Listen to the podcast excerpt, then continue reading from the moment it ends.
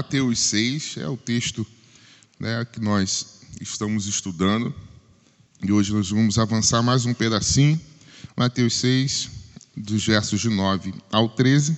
Portanto, vós orareis assim: Pai nosso que estais nos céus, santificado seja o teu nome. Venha o teu reino, faça-se a tua vontade, assim na terra como no céu. O pão nosso de cada dia dá-nos hoje e perdoa-nos as nossas dívidas, assim como nós temos perdoados aos nossos devedores. E não nos deixe cair em tentação, mas livra-nos do mal, pois teu é o reino, o poder e a glória para sempre. Amém. Nós vamos falar hoje sobre a quinta petição de Jesus em sua oração, e essa quinta petição ela está relacionada a característica do perdão. A partir de agora, nós vamos ver os três P's que Jesus pede a Deus, né? Perdão, proteção e me fugiu outra aqui agora. Perdão, proteção e eu vou lembrar já já. Então, o que Jesus tem nos dado aqui, perdão, é é pão, perdão e proteção é o pedido de Jesus é, ao Pai na oração dominical, que é uma oração que nós já falamos aqui, como um modelo, ela não é uma repetição a ser feita por nós cristãos. Jesus não colocou essa oração para a gente repetir todos os dias essa oração, mas viver este modelo de comunicação com Deus.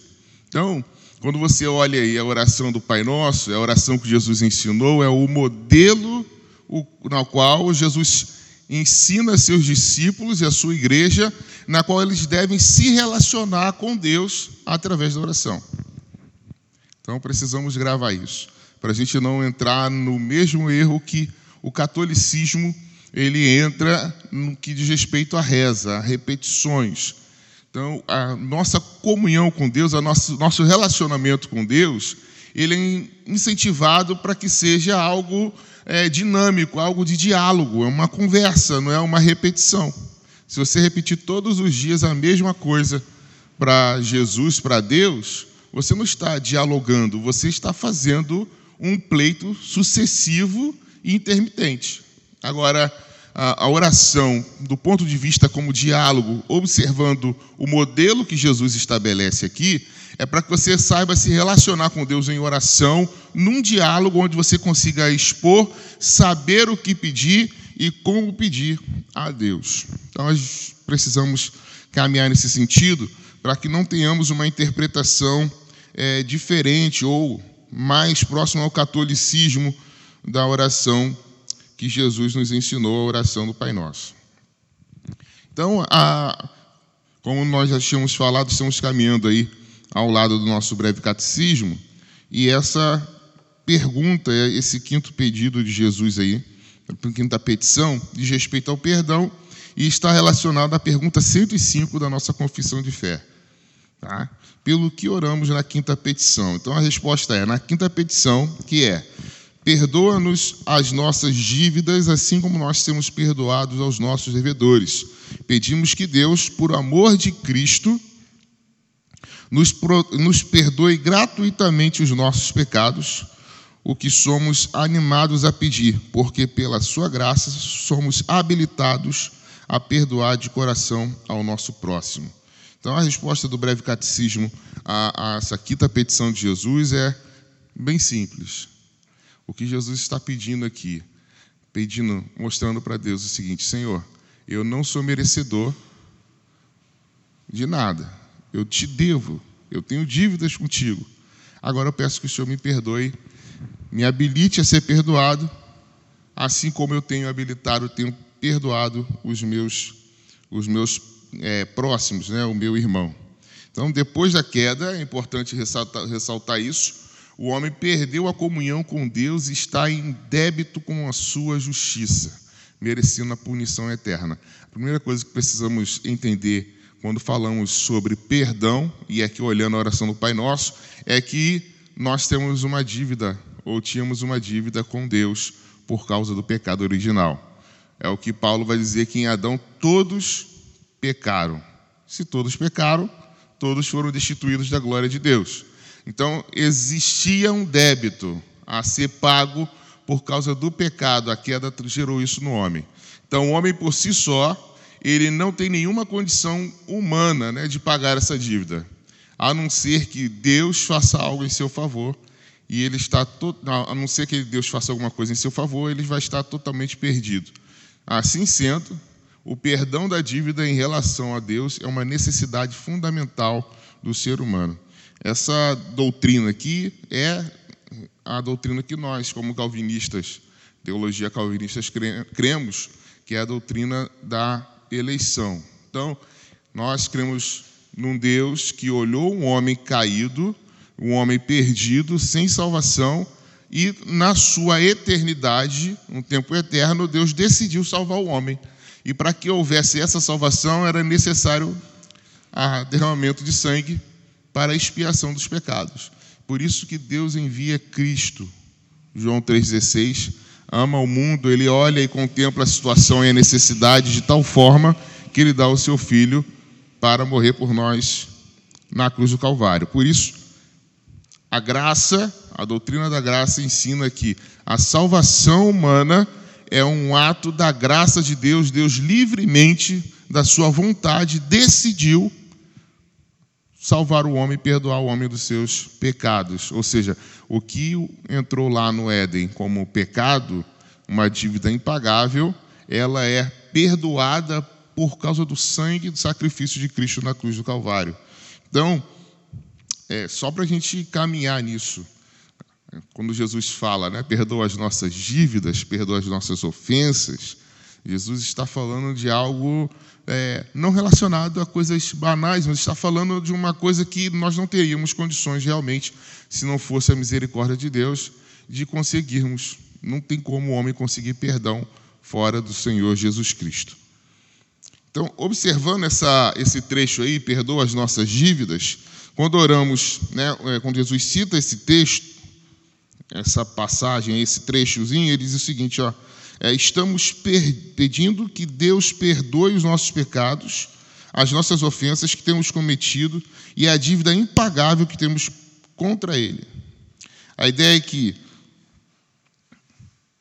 que devemos a Deus uma lealdade total e perseverante, um amor zeloso por Deus e pelos homens. O dia todo e todos os dias, o nosso pecado é basicamente falhar com esse, esse pagamento. O que, que a gente observa aqui?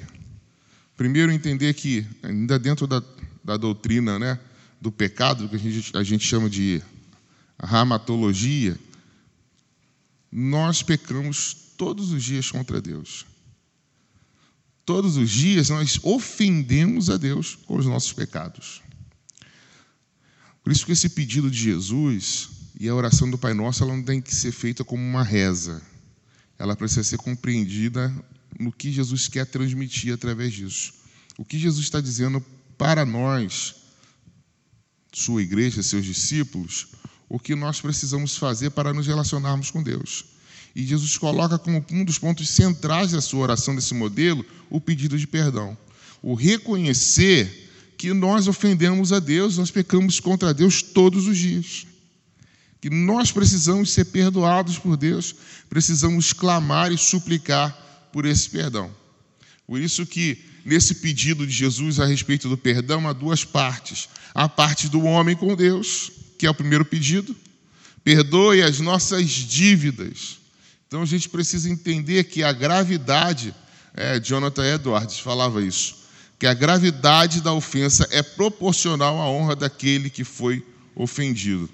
Então, pense bem, a gente vai falar sobre isso nos slides à frente.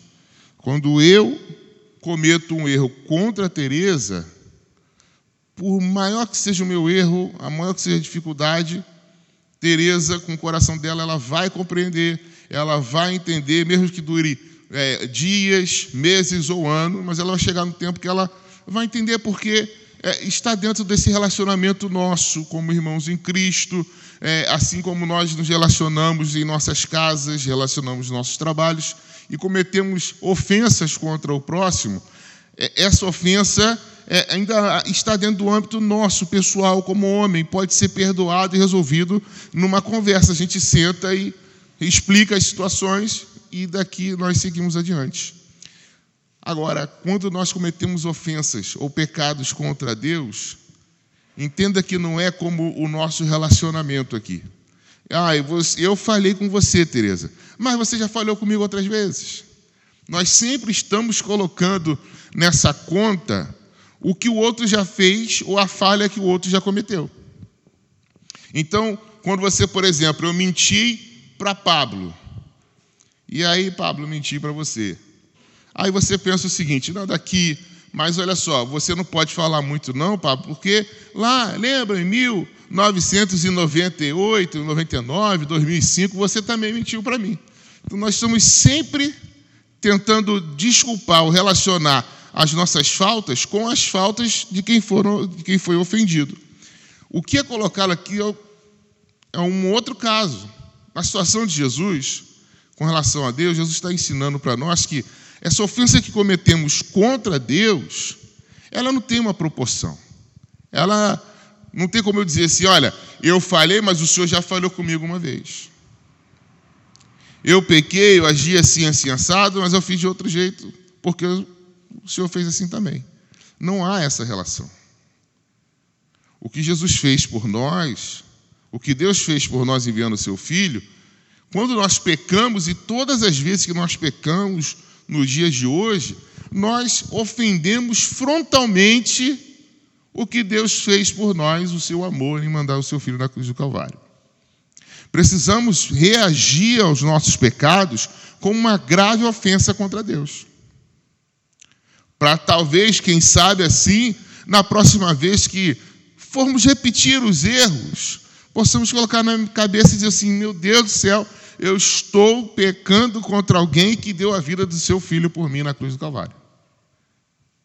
E aí a gente canta, né? Eu, perdido pecador, longe do meu Jesus, me encontrava sem vigor, a perecer sem luz. Meu estado Cristo viu, dando-me sua mão, e salvar-me conseguiu da perdição. Cristo me amou, Cristo me salvou, o seu imenso amor me perdoou. Queridos, por isso, toda vez que nós erramos contra Deus, precisamos ter em mente que estamos agindo de forma é, é, é medíocre, desonesta hipócrita contra Deus. Não tem uma outra forma de você aliviar isso. Quando eu minto para alguém, eu estou pecando frontalmente, estou afrontando o que Deus fez por mim na cruz do Calvário. Isso precisa doer, né? Sabe quando, sabe, você passa uma situação e você sente com muita vergonha na frente de alguma pessoa? Não sei se já passaram isso, mas a cara parece que está queimando. Não é uma expressão apenas. Parece que a cara está pegando fogo. A gente precisa sentir isso toda vez que a gente peca contra Deus. Sentir a nossa cara queimar. Como quem diz assim: Meu Deus do céu, como que eu pude fazer isso?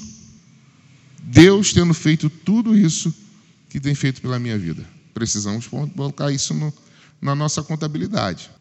Não é reza, né? como eu falei aqui. É um, tem que ser encarado como um modelo. Às vezes a gente coloca, né? Ah, nós vamos encerrar com a oração que Jesus ensinou. Ótimo. Podemos encerrar com a oração do Pai Nosso sem problema nenhum.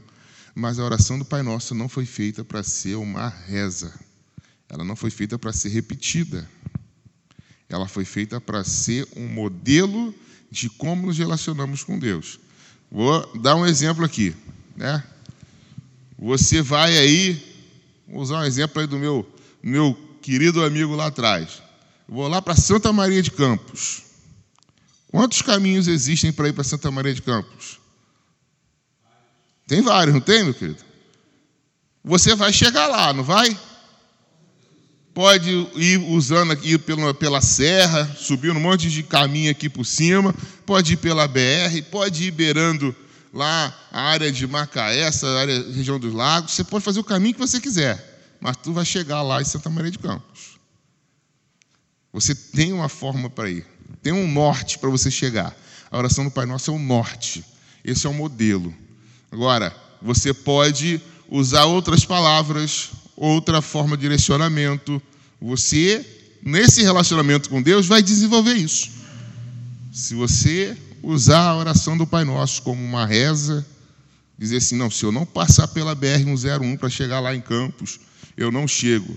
Não, você pode usar, não é outro caminho, tá? O caminho é Jesus. Eu digo no sentido de como chegar. Você pode fazer nessa oração seu relacionamento. Uma outra coisa que eu queria falar também sobre a oração dominical, né? A gente falou aqui da oração dominical. Eu não sei se alguém já tinha parado para pensar o que significa essa oração dominical. Eu, sinceramente, por muito tempo achei que a oração dominical tinha a ver com a oração do domingo. Só eu que achava isso? Alguém achava isso aí? Levanta a mão. Ah, que bom. Bom que eu não estou sozinho, né?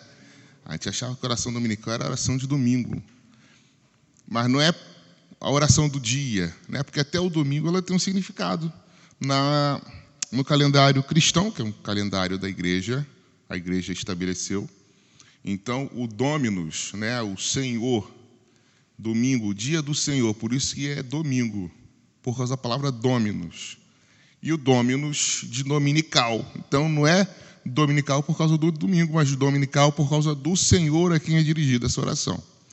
A diferença entre reza e oração é básica. Tá? A questão da reza, ela vem de uma palavra é, é, do latim que remonta a recitar. Então, por exemplo, quando você faz a oração do Pai Nosso na igreja, você está fazendo a oração, você está recitando. Como é que eu vou dizer isso? O recitar, né, não estou querendo falar de forma forte, né? Mas a reza, ela não é o. Não tem problema na reza. Não. Agora eu vou consertar o que eu disse aqui. Não na reza, tá? Ah, como, por exemplo, o catolicismo faz a entidades, né? A ídolos.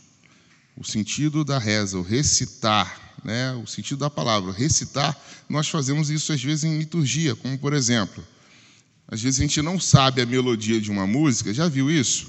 A gente não sabe a melodia de um hino do nosso inário, o que a gente faz? A gente faz? A gente lê, a gente recita, não é isso? A gente faz um recital, a gente recita um hino, porque a gente não sabe, muitas vezes tem na dúvida da melodia. Eu já vi muitas liturgias nossas em que a gente faz a leitura desse, desses hinos, que é da mesma origem, o recitar da palavra reza. Então não é o problema, não é reza. O problema da reza aí entra no que os versículos anteriores à oração dominical, dominical onde Jesus fala de vãs repetições.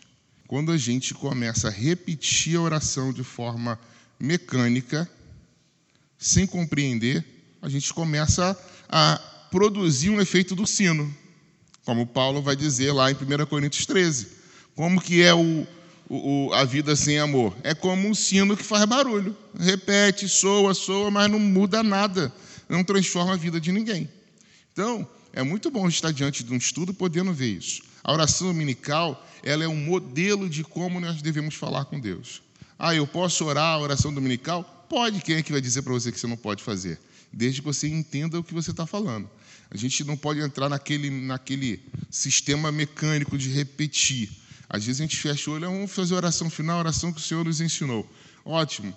A oração que o Senhor nos ensinou começa a repetir, mas eu não sei nem o que é. Às vezes eu fico até na dúvida, estou repetindo. É perdoa as nossas dívidas ou ofensas, porque a gente se confunde muito com o meio que a gente vive. Às vezes está ouvindo, vai orar a oração do Pai Nosso. Vou dar um exemplo. Participei, né, vários velórios já aqui na cidade, que a Igreja Católica estava ministrando. E aí eles fazem a oração do Pai Nosso. A oração do Pai Nosso deles tem outras referências. Tá?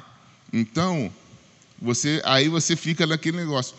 Esse é o problema da repetição, você não avaliar. Quando você faz só um exercício rápido né, de leitura aqui, quando você lê aí a partir do versículo 9, a repetição do texto diz o seguinte: ó, portanto, vós orareis assim. Pai nosso que estás nos céus, santificado seja o teu nome. Venha o teu reino, faça-se a tua vontade, assim na terra como no céu. Só que por muitas vezes na mecânica a gente atropela até a pontuação, por justamente só repetir. A gente acaba lendo assim, ó, venha o teu reino, faça-se a tua vontade, assim na terra como no céu, o pão nosso de cada dia nos dai hoje, que não é essa leitura. Ela tem uma pausa. Então, é, só fechando essa ideia da da ofensa, quando um homem, um exemplo, né? Essa questão que nós temos aqui. Quando um homem ofende outro homem, temos uma ofensa de um pecador para um pecador. Mas quando um pecador ofende a Deus com seus pecados, isso gera uma consequência infinita. Por quê? Porque nós estamos ofendendo alguém que fez tanto por nós. E todo pecado é uma, um desvio daquilo que Deus espera de nós, o que Deus fez para nós andarmos. Então, somente pela misericórdia, ou seja, quando nós percebemos que não merecemos, ou melhor, que merecemos a punição, e pela graça, a graça de Deus em Cristo, é que podemos ser perdoados totalmente de nossas dívidas, ou seja, não temos nenhum mérito. E aí, Efésios 2, de 8 a 9, estou passando aí. Porque pela graça vocês são salvos, mediante a fé. Isto não vem de vocês, é dom de Deus, não de obras, para que ninguém se glorie. Então, o pedido de Jesus é um pedido por graça. Pai, perdoa as minhas dívidas, porque elas são impagáveis. Então, mesmo que conseguíssemos obedecer de modo perfeito a Deus, não teríamos nenhum mérito nisso. Então, não há nada que nós possamos, nós possamos fazer que possa gerar salvação ou remissão de pecados para nós. Quem pagou o preço pelo nosso pecado foi Jesus na cruz do Calvário. Por isso que é tão importante ele estabelecer um modelo dizendo: Senhor, perdoe, tenha misericórdia, haja com graça sobre as nossas vidas. E Deus nos faz, portanto, com isso, né, a todos aqueles que receberam deles o poder de serem feitos filhos de Deus. Adotivos, mas filho adotivo também é filho. Não é verdade? Amém? Assim como nós temos perdoado os nossos devedores. Olha aí, próximo slide. Será que o que está sendo pedido aqui é para Deus nos perdoar na medida em que perdoamos o nosso próximo? Pergunto eu. É ou não é? Sim ou não é? Sim ou não? Será que quando Jesus fala assim, assim como nós temos perdoados os nossos devedores. Isso é muito importante entender que esse modelo de oração que Jesus estabelece não é um modelo de repetição, é um modelo para reflexão, para orarmos, entendermos, entendendo que a nossa oração precisa conter esses elementos. Porque quando eu falo assim, sem pensar, Perdoe as nossas dívidas, assim como nós perdoamos os nossos devedores. Como você age quando uma pessoa erra contra você? O negócio é mais profundo, porque olha só, se eu falei para vocês que não há nada que eu faça que produza o perdão na minha vida, a não ser a graça de Deus, então não é simplesmente eu perdoar a Teresa, porque para eu ser perdoado eu tenho que perdoar ela. Senão a gente entra num outro também erro teológico e doutrinário. Então eu não perdoo Teresa porque se eu não perdoar, eu não vou ser perdoado. Tem uma outra implicação. Então, Jesus está dizendo o seguinte: perdoa minhas, as nossas dívidas assim como nós perdoamos quem nos deve. E está usando uma medida? Pergunto eu. Com relação à medida, é isso? Porque olha só, eu imagino que vocês não passaram por isso, graças a Deus, né? Mas, por exemplo, tem pessoas que perdoam, ó, fulano me ofendeu, eu perdoei. Daqui a 30 anos, a pessoa fala assim, fulana, fulano fez um negócio comigo há 30 anos atrás, nem te conto. Eu perdoei porque eu sou crente. Perdoa? Perdoa nada. E não é tão difícil. Às vezes as pessoas falam assim: não, pastor, isso aí é coisa para universitário. Meus queridos, está escrito, não precisa ser universitário. É só repetir a leitura, ler, reler, e você vai começar a perceber o que Jesus está querendo dizer. Olha só, pode passar o slide aí. Pessoas perdoadas perdoam outras pessoas. O que, que Jesus está querendo trazer com isso? É uma medida de comparação? É uma medida de comparação. Mas Jesus está dizendo o seguinte: eu perdoo de fato. Esse perdão que eu preciso liberar ao próximo é um perdão verdadeiro, não tem interesse. Eu não estou perdoando ao seu Jair para poder ser perdoado por Deus. Não, eu perdoo o seu Jair porque Jesus me perdoou. é diferente. Então, pensando desse ponto, não é uma resposta, não é uma, desculpa, não é uma compensação. Então, eu vou perdoar tantas vezes que aí a gente entra no erro de Pedro. Qual foi o erro de Pedro? Senhor, quantas vezes o meu irmão vai pecar contra mim e eu terei que perdoar? Aí Jesus falou assim: Olha, nenhuma nem duas, mas 70 vezes 7. 70 vezes 7 dá quanto? 490. Pedro sabia fazer conta? Acho difícil. Não estou dizendo que Jesus estava humilhando Pedro, não. Mas Jesus estava dizendo para ele o seguinte: olha, você precisa perdoar muito antes de achar que chegou no limite, porque quantas vezes Deus nos perdoou? A gente consegue contar? Então, eu perdoo porque eu fui perdoado. E aí, pode passar aí. A gente vai observar, eu vou chegar lá no texto lá daquela parábola famosa, mas pensa bem, olha o que esse escritor aí, D.A. Park, diz. Um cristão que não perdoa é um hipócrita. E os que vivem segundo o perdão de Deus devem imitá-lo. Então, existe muita dificuldade de perdão em nossos corações. Às vezes você fala assim, pastor, eu não tenho dificuldade de perdoar ninguém. Minha vida é tranquila, meu coração é aberto, minha mente é zen. É o que Jesus fala de vigiar e orar. É porque a gente tem, sabe? O que acontece é o seguinte: muitas vezes a gente carrega. Eu vi no domingo o Zimar trouxe uma balança lá que a gente usa para pesar as carnes. Às vezes a gente anda com uma. Não estou falando que ela fez errado, não, tá? Mas às vezes a gente anda com uma balança no nosso bolso para avaliar o nível de pecado que as pessoas ofendem a gente. Então eu falo assim: se couber no meu bolso, eu te perdoo, né? Se couber na balança que eu trago comigo, te perdoo. Se passar do peso que minha balança calcula, aí eu não quero saber de você. É exatamente o que acontece. Às vezes a gente perdoa falhas pequenas, sabe?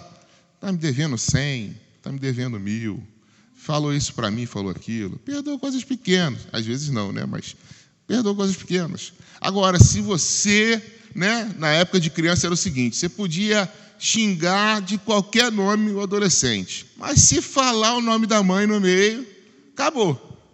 Dava um problema, a gente chamava lá no, onde jogava bola, né, falava assim, dava um caô terrível. Dava um problema sério.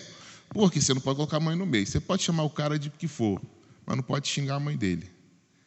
Que era uma ofensa sem precedente. Né? Era como se dissesse para o cara assim: ó, vem brigar comigo. Era mais ou menos assim a linguagem, ainda é, do adolescente, é essa. Falou da mãe, você pode falar do pai, pai não vale nada, né? Pai, o negócio está descartado. Agora, então, infelizmente, então assim, aí algumas pessoas consideram coisas terríveis nisso.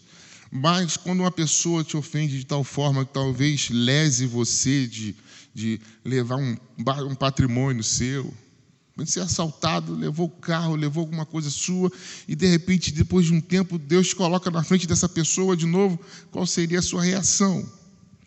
Então, a gente precisa exercitar isso, exercitar o coração a perdoar, porque a ofensa que Deus nos perdoou foi uma ofensa muito grande.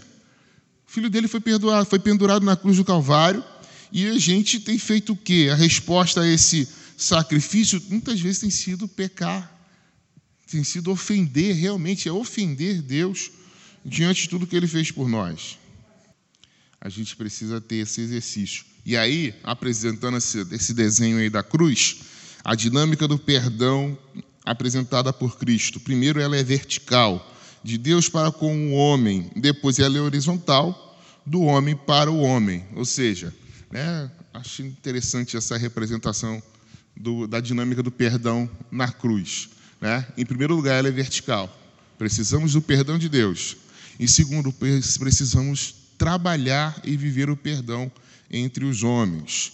Ah, também tem a, a dinâmica que ela é apresentada como particular, pois cada um deve se arrepender e confessar os seus pecados a Deus. Ou seja, nessa dinâmica de perdão, em primeiro lugar, ela é particular. Então, perdoa os meus pecados assim como perdoa os nossos, quem tem pecado contra mim, em primeiro lugar, perdoe-me, Deus, tenha misericórdia de mim. Eu preciso dizer, Senhor, eu fiz isso e eu estou pedindo perdão ao Senhor pelos meus pecados. E é uma dinâmica muito interessante, porque você precisa se sentir perdoado por Deus em primeiro lugar. Às vezes a gente quer trabalhar o perdão diante de toda a congregação. Fulano pisou na bola, tem que disciplinar na frente de todo mundo. E aí o que acontece? A maioria das pessoas que são disciplinadas dentro de uma igreja vão parar em outro lugar. Se for em outra igreja, amém. Mas muitas delas vão para o mundão. Porque a gente não consegue trabalhar essa dinâmica do perdão. Deus precisa perdoar o que você tem feito. É a primeira pessoa que precisa ouvir o seu pedido de perdão é Deus. E aí é o que Jesus fala aqui nesse texto, no contexto anterior. Entra no teu quarto, fecha a porta você e Deus e confesse a Deus os seus pecados. Fala para Deus o que aconteceu. Peça você perdão a Deus. Então a dinâmica do perdão é: Deus, preciso pedir perdão ao Senhor. Depois eu preciso agora consertar a minha relação diante dos homens. A gente não pode inverter isso. Às vezes, porque a gente é uma igreja tradicional, uma igreja com, de muita história. Chegamos aqui em 1859 com o reverendo Ashbel Green Simonton. Então, a igreja presbiteriana é uma igreja tradicional, mas a gente acaba esquecendo da pessoa, do relacionamento da pessoa com Deus. A gente quer primeiro relacionar, resolver o problema dela com a igreja. Por quê? Porque o nome da igreja não pode ficar difamado, pastor. O nome da igreja não pode ficar aí na boca do povo. A gente pensa errado, queridos. E por isso que a gente perde muita gente que, graças a Deus, Deus tem dado perdão a algumas delas estão se encontrando em outras comunidades cristãs, mas outras nem em comunidades cristãs estão. Precisamos trabalhar a dinâmica do perdão na dinâmica da cruz. Precisamos fazer com que a pessoa primeiro se corrija diante de Deus e depois ela se corrija diante dos homens. Porque se a gente fizer o contrário, quando nós trabalhamos ao contrário, primeiro a gente conserta diante dos homens. E aí, se ela está bem com Deus, não estou nem aí. A pessoa vai embora. Vai levar bordoado e vai embora. Então é muito importante é, é, tratar isso. É particular porque é sua com Deus. E é coletivo porque nós precisamos nos perdoar. Ah, nesse texto que nós lemos, né, é o texto né, da oração dominical, é um texto que muitos crentes têm medo justamente para esse pedaço aí. Perdoa as nossas dívidas, assim como nós perdoamos quem nos tem ofendido, porque a gente tem medo disso. É, a gente precisa refletir muito enquanto igreja, tá? porque a gente aplicar o castigo é muito mais fácil do que se sujar para salvar uma vida. E a pergunta que eu sempre me faço é: o que, que Deus quer de mim como pastor? Que eu seja uma pessoa que ajude a manter um sistema de regras ou que alcance vidas. A gente precisa refletir. Eu estou falando com um pastor, mas todos nós aqui temos uma, um chamado de Deus nessa geração que nós vivemos.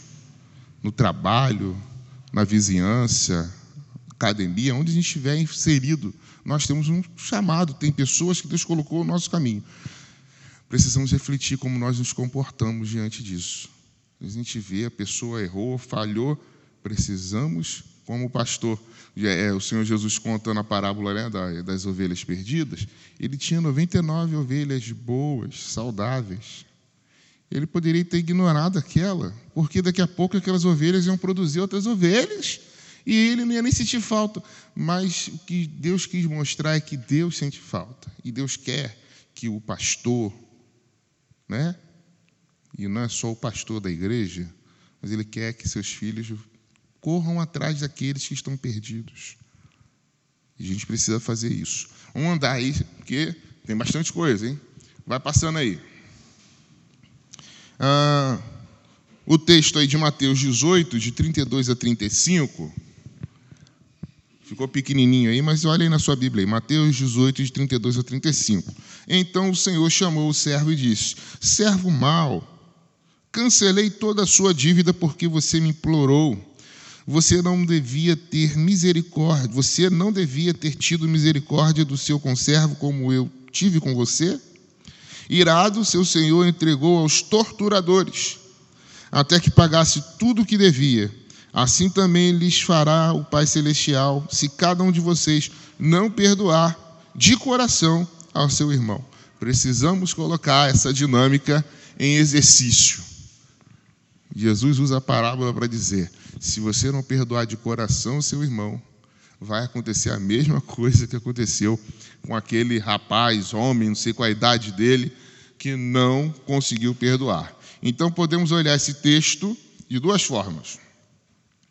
Aquele que não perdoa não será perdoado por Deus, isto é, nunca foi perdoado por Deus. E segundo, aquele que não perdoa, é, é, que não perdoa sofre, sofre na terra as consequências de não ter sido perdoado.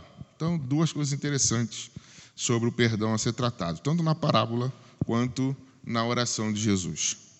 Então, primeiro, aquele que não perdoa não será perdoado, porque na verdade nunca foi perdoado por Deus.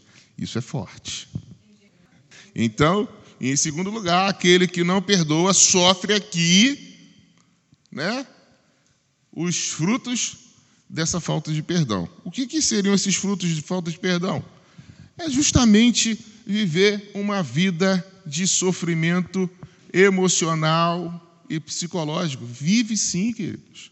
Porque uma pessoa que não tem pena, não perdoa ninguém, é uma pessoa que com certeza é uma pessoa desconfiada. É uma pessoa que não consegue fazer amizade. Por quê? Se eu não tenho condições de liberar perdão, meu círculo de amizade diminui.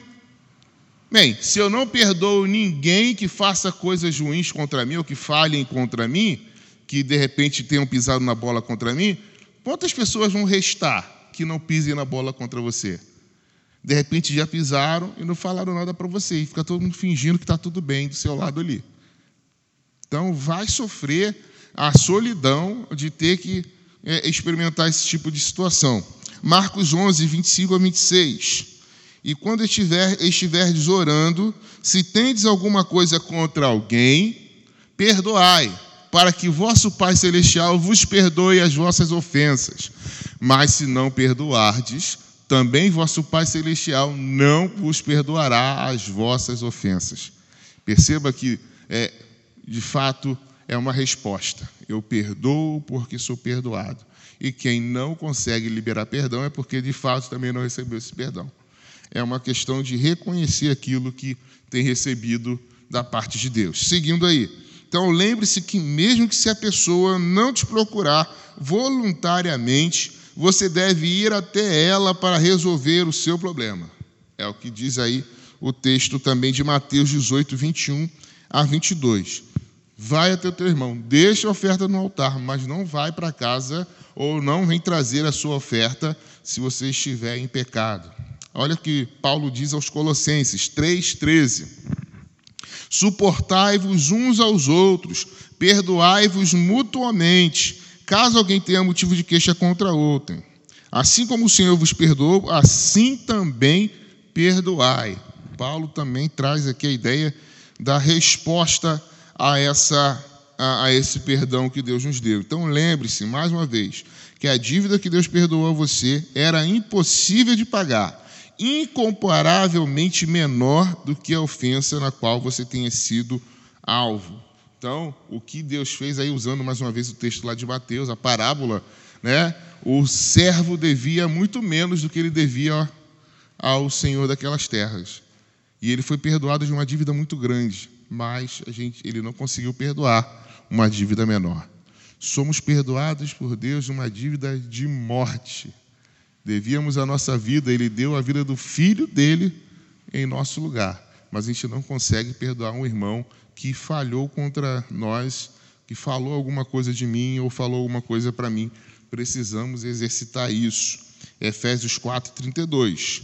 Antes, antes sejais uns para com os outros benignos, compassivos, perdoando-vos uns aos outros, como também Deus em Cristo vos perdoou. E essa é a reflexão dessa quinta petição de Jesus. O perdão de Deus nos é concedido para que nós também possamos conceder esse perdão. Você quer ver um exemplo? É só para a gente um panorama rápido, né? Um plano de voo sobre essa ideia do perdão. Você vê como que foi a história de Jacó e Esaú, né? Jacó queria o perdão de Esaú, mas ele sabia que o que ele tinha feito contra Esaú. Quem assistiu a novela da Record aí? Cadeira. Quem leu a Bíblia? É a história. Ele sabia que o que ele tinha feito contra Esaú era um. Esaú estava coberto de razão de estar muito irado contra ele. Tanto é que ele fala o seguinte: para eu conseguir esse perdão, eu preciso de uma estratégia. E às vezes, queridos, a gente precisa começar a pensar formas de conquistar os irmãos a qual ou aos quais nós tenhamos, porventura, é, ofendido. Precisamos, é, porque às vezes, né, de repente, o que você fez para alguma pessoa foi algo que ela está profundamente magoada. Então, vamos, faz o exercício aí de Jacó. Claro, você não vai mandar um boi lá, né? Vai matar um boi, mandar um bezerro, de repente você não tem. Mas de repente você faz um bolinho de fubá. manda um bolinho de fubá, manda uma oração, manda um hino. Não manda nada de política, não, por favor, hein? Mas faz aquele papel diplomático, sabe o papel diplomático? Né? Vai sondando o terreno. O mais importante é que você vá buscar esse perdão. Você vai buscar, vai buscar essa, essa reconciliação. A gente coloca no coração assim: Fulano não vai me perdoar, então está tudo bem. Não está tudo bem. Se Fulano não vai te perdoar, você vai insistir e você vai pedir a Deus forças, né, palavras, porque às vezes, né, a palavra branda desvia o furor, né? Às vezes a gente vai lá para pedir perdão com palavras duras, né? Às vezes você vai pedir perdão, está acontecendo isso com, com o irmão esses dias. Às vezes a gente quer pedir perdão por alguma coisa que eu fiz, justificando por que, que eu fiz. É totalmente desnecessário se você quer pedir perdão de alguém. Se você quer simpatia da pessoa, a primeira coisa é dizer o que você fez. Não por que, que eu fiz. Eu fiz. Então, a pedir sabedoria a Deus, Senhor, palavras, como dizer, o que falar, para que eu possa tocar o coração do meu irmão. E isso tudo precisa ser feito em oração. A gente está muito, muito armado, né? Para poder prevalecer e pouco para poder fazer as coisas funcionarem. Você vai, às vezes, um modelo disso é quando você está no cruzamento com o seu carro. E aí você está na principal e você vê um carro ali apontando para sair. A maior parte dos brasileiros e brasileiras fazem o quê? Aceleram mais um pouquinho para não dar tempo do cara entrar. É verdade.